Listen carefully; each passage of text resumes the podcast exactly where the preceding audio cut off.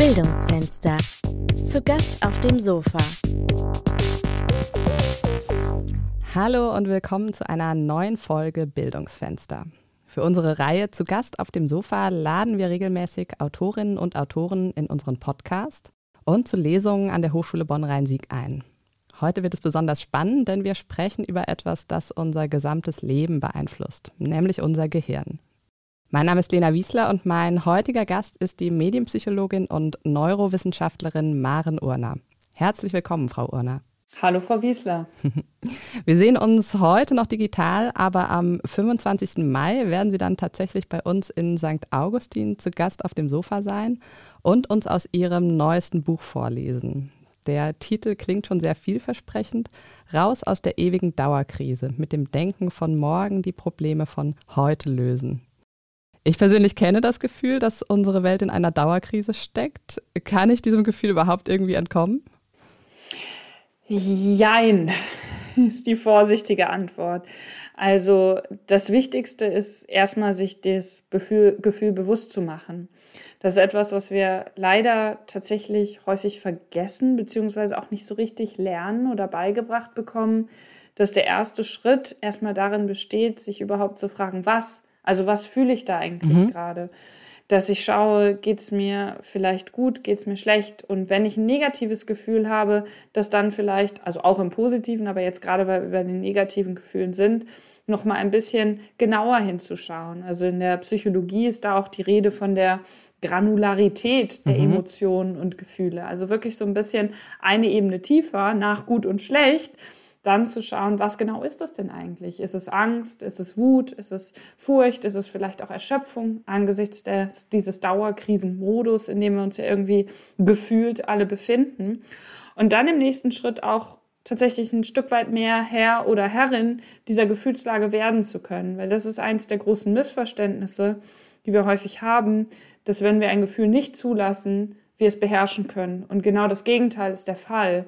Nur dadurch, dass wir es benennen und es dann auch zulassen, können wir sagen, okay, dann kann es auch wieder gehen. Und das ist ja auch ganz einfach zu verstehen. Nämlich, wenn wir die ganze Zeit damit beschäftigt sind, etwas zu unterdrücken, dann nimmt es unsere Aufmerksamkeit viel mehr ein, als wenn wir es dann für einen bestimmten Zeitraum auch tatsächlich zulassen. Mhm.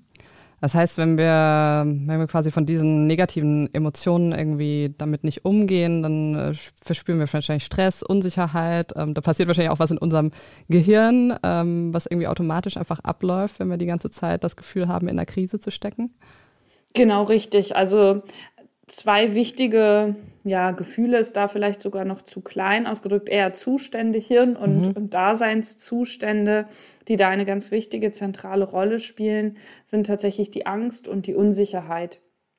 Und Angst passiert eben häufig natürlich aufgrund von Unsicherheit und, und Unsicherheit wiederum Angst. Also die bedingen sich natürlich auch gegenseitig und basieren häufig darauf, dass irgendwie was Fremdes da ist, was Unbekanntes. Das kann zum Beispiel in Form von anderen Menschen sein, das kann aber auch in Form von einer gewissen politischen, gesellschaftlichen Lage sein oder einer Kombination daraus, weil unser Gehirn vor allem damit beschäftigt ist, wenn es uns versucht am Leben zu halten, Vorhersagen zu treffen, mhm. ist Unsicherheit halt der Zustand, den es eigentlich immer versucht zu vermeiden, beziehungsweise die Unsicherheit zu minimieren. Was meine ich damit, um das vielleicht so ein bisschen greifbarer zu machen? Naja, wenn wir morgens aufstehen und dann so unseren Tag beginnen, dann machen wir Vorhersagen darüber, was sehr wahrscheinlich ist, was eintritt.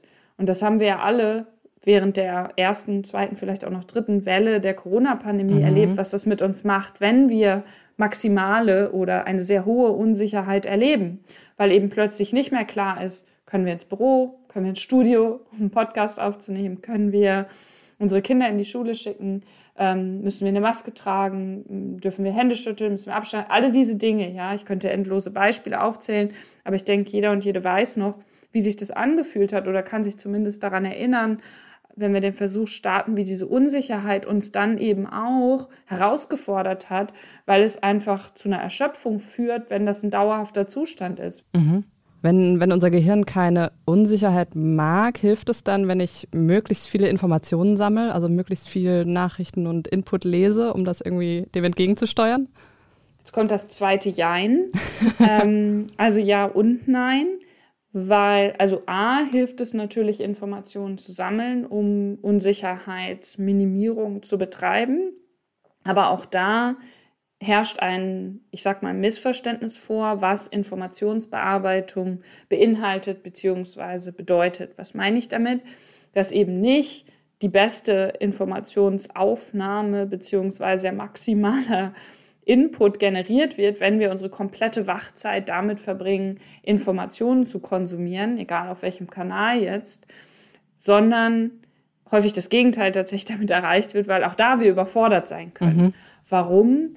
Weil die Informationsverarbeitung im Gehirn und damit unserem Körper und uns als Mensch sich nicht auf den eigentlichen Zeitabschnitt beschränkt, wo wir vom Fernseher sitzen, am Smartphone hängen und so weiter, sondern die Informationsverarbeitung auch Phasen beinhaltet, wo wir vermeintlich das Gefühl haben, in Ruhe zu sein oder abzuschalten, wie wir häufig sagen. Ich nenne es lieber umschalten, weil wenn wir unser Gehirn abschalten, dann sind wir tot.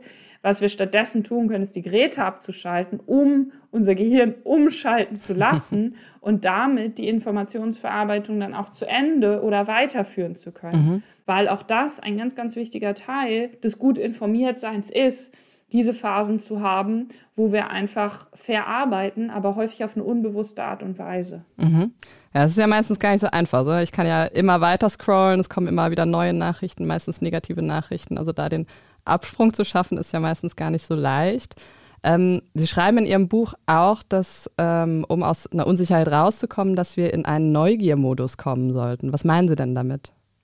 Ja, wir sind alle, das ist die gute Nachricht, von Natur aus neugierige Wesen. Also wenn wir geboren werden oder wurden, dann fangen wir an, die Welt zu entdecken, dann äh, am Anfang noch nicht krabbelnd, aber in, in welcher Form auch immer es uns möglich ist, ja, zum jeweiligen Status äh, oder im jeweiligen Zustand unseres Lebens, dann fangen wir an, die Welt zu entdecken. Und wir alle haben diese angeborene Neugier in uns. Und das wissen wir ja auch so mit Blick auf die Welt dass nur weil wir neugierig sind, wir all diese tollen Dinge bisher geschafft und geschaffen haben und als Spezies tatsächlich auch so erfolgreich sind, egal ob es jetzt wissenschaftliche Fortschritte, technische Entdeckungen, Erfindungen und so weiter oder eben auch andere neue, bessere, aufgeklärtere Formen des Zusammenlebens, Stichwort Gleichberechtigung und so weiter sind. Das, was wir uns jetzt aber häufig, gerade in unseren Kulturkreisen häufig erzählen, ist, dass Neugier eigentlich etwas Negatives ist oder Negatives sein kann. Also im Englischen gibt es interessanterweise ja die Unterscheidung zwischen Curiosity, also so der positiv besetzten Neugier, und Nosy. Also so ein mhm. bisschen so, wenn man irgendwo ne, hinter der eigentlich verschlossenen Tür versucht oder äh, etwas zu entdecken, was einen eigentlich nichts angeht. Und ähm, im Deutschen ist dieses negativ besetzte Neugier insoweit spannend. Ähm, ein deutscher Kollege von mir, der die neurowissenschaftliche Basis von Neugier untersucht, der sagte man, die einzige Sprache, und er ist wie gesagt Muttersprachler Deutsch, wo Neugier tatsächlich was negativ besetztes ist, die ihm bisher untergekommen ist, ist die Deutsche. Das, mhm. Also Stichwort, da gibt es auch kulturelle Unterschiede. Und worauf ich hier hinaus will, ist, dass das einfach so fundamental schädlich tatsächlich ist für uns als Individuum, aber auch als Gesellschaft, wenn wir uns diese Geschichte erzählen, dass Neugier was Negatives ist, weil es uns einfach nicht gut tut, weil unsere eigentliche, deshalb mein, mein Bezug am Anfang zu wie werden wir geboren, unsere eigentliche, wie wir auch häufig so gern sagen, wahre Natur darin besteht, neugierig die Welt zu entdecken und es deshalb sehr viel besser, gesünder, glücksbringender ist, wenn wir uns Umgebungen und Belohnungssysteme schaffen auf individueller und gesellschaftlicher Ebene, die Neugier stimulieren. Und auf neuronaler Ebene bedeutet das eben, dass wenn wir neugierig auf eine Sache sind, wir in unserem Kopf, also nicht wahrsten des Wortes, aber als Bild können wir uns das so ganz gut vorstellen, einen Strudel generieren, der alles anzieht, auf das wir neugierig sind, aber gleichzeitig auch alles andere. Also das ist eine total gewinnbringende Situation. Wenn wir unsere Neugier auf die Sachen, die wir eh schon spannend finden, zulassen, sind wir automatisch auch neugierig auf andere Dinge und damit natürlich auch kompetenter im mhm. wahrsten Sinne des Wortes den Krisenproblemen und Herausforderungen unserer Zeit zu begegnen, um hier jetzt mal auch wieder den Bogen zur Dauerkrise und der vermeintlichen Erschöpfung dann zu führen. Das heißt, der Neugiermodus macht uns im Prinzip auch handlungsfähig dann in genau, dem Gefühl richtig. dieser Krise. Genau richtig, ja. Und er kann eben auch ein super wichtiges Mittel gegen dieses Gefühl der erlernten Hilflosigkeit sein, was quasi das Gegenteil ist. Also wenn wir wieder und wieder gesagt und gezeigt bekommen, Sie haben es eben ja auch schon in einem Nebensatz erwähnt, die Nachrichten sind meist negativ, wir können nichts dagegen ausrichten, so der Klassiker, die da oben machen sowieso, was sie wollen, dann werden wir eben auch nicht mehr aktiv. Also das wird dann wirklich diese mhm. selbsterfüllende Prophezeiung, wie es so schön heißt, ne? Self-fulfilling Prophecy, die dazu führt, dass wir dann auch in diese Handlungsunfähigkeit reinkommen, weil wir uns die Geschichte erzählen, dass wir selbst nichts tun können. Mhm. Sie beschäftigen sich ja auch viel mit dem Thema Klimawandel, äh, Klimakrise auch. Äh, und ich habe kürzlich eine Studie zum Thema Klimaangst gelesen bei jungen Menschen. Und da hieß es, dass drei Viertel der 16- bis 25-Jährigen weltweit angegeben haben, dass sie äh, Angst vor der Zukunft haben. Und über die Hälfte glaubt, dass die Menschheit dem Untergang geweiht sei. Also das klingt ja äh, sehr hoffnungslos eigentlich. Ist das so, dass vor allem junge Menschen zurzeit sehr pessimistisch in die Zukunft schauen? Ja, die Studie kenne ich auch sehr gut und äh, zitiere sie sehr häufig. Mhm.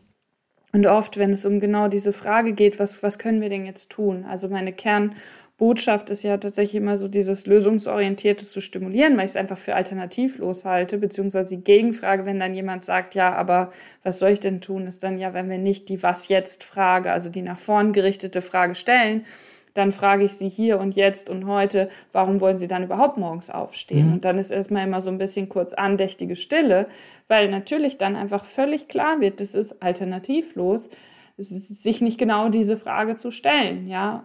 Und die Angst der ja, jungen Generation, beziehungsweise der ähm, jungen Erwachsenen, Adoleszenten, wie auch immer wir das jetzt zusammenfassen wollen, je nachdem, welche Studien man da anschaut. Und jetzt gerade in Deutschland ist ja auch die Jugendstudie herausgekommen, die befragt dann die 14- bis 29-Jährigen. Und das sind tatsächlich dramatische Zahlen, die aus meiner Sicht vor allem eins symbolisieren. Nicht, dass wir jetzt sagen, ja, wir haben versagt, sondern sagen, was jetzt? Also uns fragen, was mhm. jetzt? Mhm. Und dann eben sagen, umso wichtiger ist es doch jetzt, dass wir die Geschichten, die Narrative, die Erzählungen brauchen, die uns eben rausbringen, die die jungen Menschen die Zukunft auf diesem Planeten gestalten werden und müssen, wieder Hoffnung bekommen oder überhaupt Hoffnung bekommen, dass sie selbst Teil davon sein können und dass sie auch, da sind wir dann wieder bei der Handlungsfähigkeit, selbst ins Handeln reinkommen und die Gegenspielerin der erlernten Hilflosigkeit ist die Selbstwirksamkeit, ihnen Rahmenbedingungen schaffen, wo sie genau in dieses Erleben der Selbstwirksamkeit reinkommen. Und das können manchmal ganz, ganz einfache Dinge sein. Es ist wirklich so dieses der erste Schritt, ja, die ersten kleinen Dinge. Veränderung ist immer kleinteilig. Also es sei denn, es tritt irgendwie ein großes Desaster ein, das ist ja dann die übergeordnete Frage, mhm. Change by Design oder Desaster. Ja, muss die Flutkatastrophe erst kommen, dass Menschen dann erkennen, die Klimakrise ist jetzt hier und da. Aber generell ist es so, dass Veränderung natürlich immer beginnt mit einem kleinen ersten Schritt. Und häufig fragen mich Menschen, gerade mit Blick auf die Klimakrise, ja, was soll ich denn schon tun? Mhm. Es macht doch keinen Unterschied, wenn ich Fahrrad fahre, die Hafermilch trinke oder was auch immer. Ja? Und natürlich macht das prozentual, wenn wir jetzt ausrechnen, was hat das für einen Einfluss auf die globalen CO2-Emissionen, einen verschwindend geringen Anteil. Es ist aber nicht die vollumfängliche Antwort auf die Frage, was es für einen Unterschied macht, weil wir eben keine Robinson Crusoes sind, sondern in den meisten Fällen soziale Wesen, die in sozialen Strukturen leben und wir damit automatisch immer senden und empfangen. Und hier ist das Senden jetzt ganz, ganz wichtig. Dadurch, dass wir bestimmte Dinge tun, beeinflussen wir andere Menschen. Und das wichtigste Tun, was wir tun können, ist unsere Kommunikation. Mhm. Also sprich, wenn mich jemand fragt, was ist das Sinnvollste und Wichtigste, was ich tun kann, um der Klimakrise zu begegnen und auch in die Selbstwirksamkeit reinzukommen, auch wenn man den Begriff jetzt vielleicht dann nicht so kennt, aber ne, dieses Gefühl hat, ich möchte etwas tun, dann ist die ganz klare und einfache Antwort, darüber zu sprechen und Aufmerksamkeit für das Thema zu schaffen. Allein das schafft, ähnlich wie bei dieser Gefühlssache von ganz am Anfang, ja, es zu benennen und dem Raum zu geben und Aufmerksamkeit zu schenken, schafft das Gefühl von Kontrolle, von mhm. Selbstwirksamkeit mhm. und von, ich kann daran, daran etwas ändern. Greta Thunberg steht ja auch so ein bisschen für diese junge Generation und hat 2019 beim Weltwirtschaftsforum gesagt, I want you to panic. Ist das das, was Sie auch ähm, unterschreiben würden oder ist das eher ein anderer Ansatz bei Ihnen, zu sagen, eher keine Panik, sondern ja eher eine Ruhe bewahren und daraus handlungsfähig ja. werden? Ich spreche in dem Zusammenhang am liebsten von einem Korridor. Mhm. Und zwar ist es der Korridor, der sich zwischen den beiden Extrempunkten der Panik und der Ist mir egal Haltung auftut. Was meine ich damit? Also wenn wir die Dringlichkeit nicht erkennen, und das ist ja gerade die große Herausforderung bei der Klimakrise, dass wir jetzt und hier handeln müssen, weil sie schon längst da ist, dann werden wir nichts tun. Also der Mensch ist einfach, also Stichwort unser Gehirn, und das hat nichts Fatalistisches, sondern es ist einfach die Funktionsweise. Es ist erstmal auf ein kurzfristiges Denken ausgerichtet, wo wir dann auch wieder bei dieser Frage sind, Change by Design or Disaster, was muss noch passieren, damit Menschen ins Handeln kommen. Das heißt, wir brauchen eine gewisse Dringlichkeit. Wie können wir die erreichen? Vor allem über drei Faktoren der Nähe. Das erste ist die räumliche Nähe, also sprich, dass es nahe an uns dran ist. Deshalb funktionieren die Eisbären auf den dahinschmelzenden Schollen nicht, weil die mhm. viel zu weit weg sind. Deshalb haben wir das Coronavirus, als es nur in China war, noch nicht so richtig ernst genommen hier in Deutschland, weil es zu weit weg war. Als wir die Bilder aus Bergamo gesehen haben, wurde das langsam aber sicher relevanter, weil es näher dran ist. Genau das Gleiche sehen wir jetzt beim Ukraine-Krieg im Vergleich zu Kriegen in anderen Teilen der Welt, die weiter weg für uns sind und damit gefühlt weniger relevant sind. Und das ist nicht wertend gemeint, sondern mhm. das ist einfach die Tatsache, wie unser Gehirn da funktioniert. Das zweite oder die zweite Komponente der Nähe ist die zeitliche Nähe, also dass es jetzt passiert. Eine weitere große Herausforderung bei der Klimakrise, wo wir eben wissen, dass es immer zeitversetzt, so ein bisschen wie bei Ernährung. Also wenn mhm. ich jetzt mich schlecht ernähre, dann nehme ich nicht direkt 10 Kilo zu oder sowas oder kriege irgendwelche Krankheiten. Meistens, also es mhm. sehr, sehr giftig, ja. Sondern dass es auch da zeitversetzt oder generell ähm, bei dem Verhalten, wie ich meinen äh, meinen Körper fliege oder Dinge tue, ja. Auch da haben wir ja eine Verzögerung. Und so ist es bei der Klimakrise auch, dass eben die Emissionen nicht direkt dafür sorgen, dass es dann jetzt klick zwei Grad wärmer wird und wir auf einmal keine Ernten mehr einfahren können und die Böden ausgetrocknet sind, die Bäume sterben und was auch immer, ja, sondern das ist alles zeitversetzt. Und mhm. das ist für unser Gehirn schwierig. Das heißt, auch da müssen wir schauen, wie kriegen wir das vermittelt. Und die dritte und da vielleicht dann tatsächlich wichtigste Komponente ist die soziale Nähe. Was meine ich damit, dass es Menschen betrifft, allen voran mich selbst und oder anderen Menschen, die mir wichtig sind. Und wenn diese drei Komponenten der Nähe erfüllt sind, dann kommen wir auch ins Handeln. Das heißt, das ist sozusagen der Dringlichkeitsraum, den wir schaffen müssen. Das andere Extrem, jetzt auf diesen Korridor, den ich eingangs angesprochen habe, bezogen, ist dann die Panik die, die Sie ja auch erwähnt haben und die Greta Thunberg und viele andere auch äh, in anderen Reden und, und Beiträgen fordern. Und da sage ich aus neurowissenschaftlicher Perspektive nein, die hilft uns tatsächlich mhm. nicht weiter, weil die, da kommen wir zurück zur Angst, führt dazu, dass wir eben nicht mehr besonders gute Entscheidungen treffen, sondern angstgetrieben und die sind dann wiederum kurzfristig optimiert, Entscheidungen treffen. Und dass wir halt natürlich dann Fight or Flight or Freeze, also die klassischen Antwortverhalten, die wir da auch gut kennen, an den Tag legen. Also wir kämpfen, flüchten oder frieren in Stock, Schockstarre ein. Das schaffen wir dann zu überleben, aber das sind nicht die Entscheidungen und das Verhalten, was wir brauchen, um der Klimakrise und allem, was damit zusammenhängt, gut und damit langfristig orientiert begegnen zu können. Mhm. Und das meine ich, wenn ich von diesem Korridor mhm. spreche. Also unser Hirn muss quasi noch in der Lage sein, langfristig zu denken und wir müssen gleichzeitig die Dringlichkeit erkannt haben, dass wir jetzt handeln müssen. Das, das ist der Ort, wo wir unser Gehirn versuchen hinzubekommen. Genau, genau. Okay. Seit äh, 2019 sind Sie auch Professorin für Medienpsychologie an der Hochschule für Medienkommunikation und Wirtschaft in Köln. Ähm, bekommen Sie denn da auch in Ihrem Hochschulalltag mit, wie Ihre Studierenden mit Krisen umgehen? Oder ist das da Thema auch in den Vorlesungen? Ja, absolut. Also das ist ja das Schöne und gleichzeitig Herausfordernde an der Thematik der Medienpsychologie, dass ich eigentlich immer springe zwischen der Meta- und der konkreten Ebene und das auch versuche, den Studierenden gemeinsam, ja nicht klar zu machen, sondern gemeinsam mit ihnen zu erörtern, zu erarbeiten und vielleicht auch an sich selbst zu spiegeln und festzustellen. Und gerade in Zeiten der Pandemie und in den Digitalsemestern war das natürlich, Stichwort Nähe, sehr, sehr nah dran an allen Beteiligten, als wir dann irgendwie vor den Rechnern und Bildschirmen gehangen haben und irgendwie versucht haben, Vorlesungen gemeinsam zu gestalten. Und gerade ähm, die Menschen, diese jungen Menschen dann, die vor mir sitzen, na, eigentlich ja einen Abschnitt des Lebens beginnen, der irgendwie ganz viel Veränderung mit sich bringen sollte, vielleicht ein Umzug in eine neue Stadt, das erste Mal auf eigenen Beinen stehen, wie es so schön heißt mhm. und so weiter, ja. Und das natürlich dann ähm, einfach weggefallen ist. Also viele sind zurückgegangen zu den Eltern oder den äh, Haushalten, wo sie vorher gewohnt haben, oder saßen dann halt allein im Einzimmer-Apartment-Studio in der fremden Stadt. Und das ist natürlich eine absolut herausfordernde Situation. Das ist auch überhaupt nicht jetzt trivialisierend gemeint im Vergleich zum Beispiel, wenn dann Menschen sagen, ja, aber es ist ja immerhin kein Krieg oder sowas. Mhm. Ja, also das ist auch ganz wichtig, übrigens mit Blick auf Gefühle und Emotionen. Wir können nicht sagen, das ist falsch, etwas zu fühlen, weil wenn Menschen etwas fühlen, dann kann man nicht sagen, ja, okay, ich möchte das jetzt nicht mehr fühlen und plopp, es ist weg. Ja, so einfach ja. geht das halt nicht. Das heißt, ein Gefühl an und für sich kann erstmal nicht richtig oder falsch sein der Umgang, und das haben wir ja eingangs auch schon so ein bisschen besprochen, mit den entsprechenden Gefühlen, der kann dann wiederum weniger gut oder gut oder sehr gut sein. Und das ist dann die große Herausforderung. Und mit Blick auf die ganze mediale Berichterstattung der Dauerkrise sozusagen, egal ob es jetzt Klima, Sie haben eben schon die äh, Eco-Anxiety, also die ökologische Angst, die Angst, die Heimat zu verlieren, also die sogenannte Solastalgie, auch mhm. da gibt es mittlerweile einen Begriff für ähm, also Heimat jetzt wirklich im Sinne von Lebensgrundlage.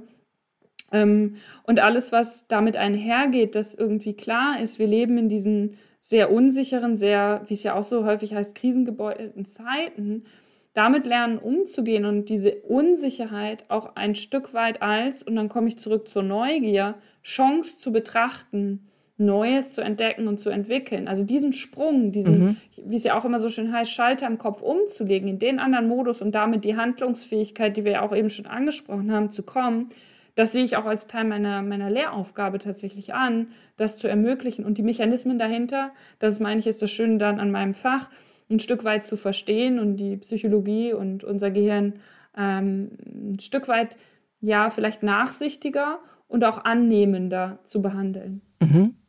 Schaffen Sie das denn selber auch, also immer optimistisch in die Zukunft zu schauen? Nein, natürlich nicht. Also, herrje, wo kämen wir denn dahin? Also, ich wurde heute Morgen, habe ich einen Vortrag auf Englisch gehalten mit äh, Vertretern aus Asien und Europa und tatsächlich hat mir dort jemand dann genau diese Frage gestellt, ja, müssen wir denn jetzt alle und sind Sie äh, Optimist und Optimistin äh, sein? Und ich habe gesagt, ich war lange Zeit, und das mag Sie jetzt vielleicht überraschen, eher so auf der pessimistischen Seite mhm. unterwegs. Und viele dann, wenn ich das jetzt manchmal noch erzähle, sagen, was? Das kann ich mir ja gar nicht vorstellen.